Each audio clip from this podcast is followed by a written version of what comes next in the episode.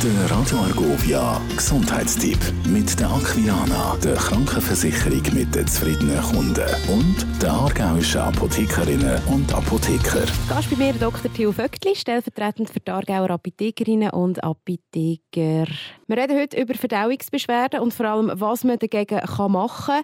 Was macht denn eigentlich Verdauungsbeschwerden? Ja, also wenn man so Völlegefühl nach dem Essen hat, Oberbauchschmerzen, Unwohlsein, Magenbrennen und so weiter und so fort, also harter Bauch, äh, dann äh, sollte man sich beraten lassen. Gibt es ein gutes und empfehlenswertes pflanzliches Mittel dagegen? Ja, das ist wirklich interessant. Das sind Artischocke, Chinar, oder zum Beispiel, Löwenzahn, Mariendistel bei Leberproblemen, Boldo, äh, bei Krämpfen und natürlich der hochbeliebte Pfeffermünztee, der krampflösend wirkt bei Übelkeit und Erbrechen. Also wirklich eine ganze Palette von Superpflanzen. Und welche Medikamente sind denn für welche Probleme geeignet? Oh, da haben wir natürlich eine ganze Palette, ganze Regalweise.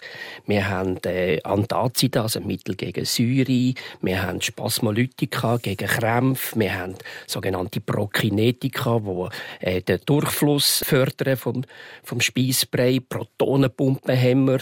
Auch Verdauungsenzyme, wenn man spezifische Probleme hat und Nahrungsmittelunverträglichkeit hat. Also eine ganz, eine ganz grosse Palette, die man sich in der Apotheke sicher kann beraten kann. sag noch schnell, Theo, sind Verdauungsprobleme eigentlich die Ursache oder die Auswirkung von einer Krankheit? Wenn man da wüsste, äh, Ursache und Wirkung, äh, was, ist, was ist die Wirkung, was ist die Ursache und umgekehrt, äh, das muss man durch eine ganz klare Abklärung, eine Anamnese und so weiter, allenfalls sogar durch eine Labordiagnostik, Blutdiagnostik herausfinden. Also das ist nicht einfach.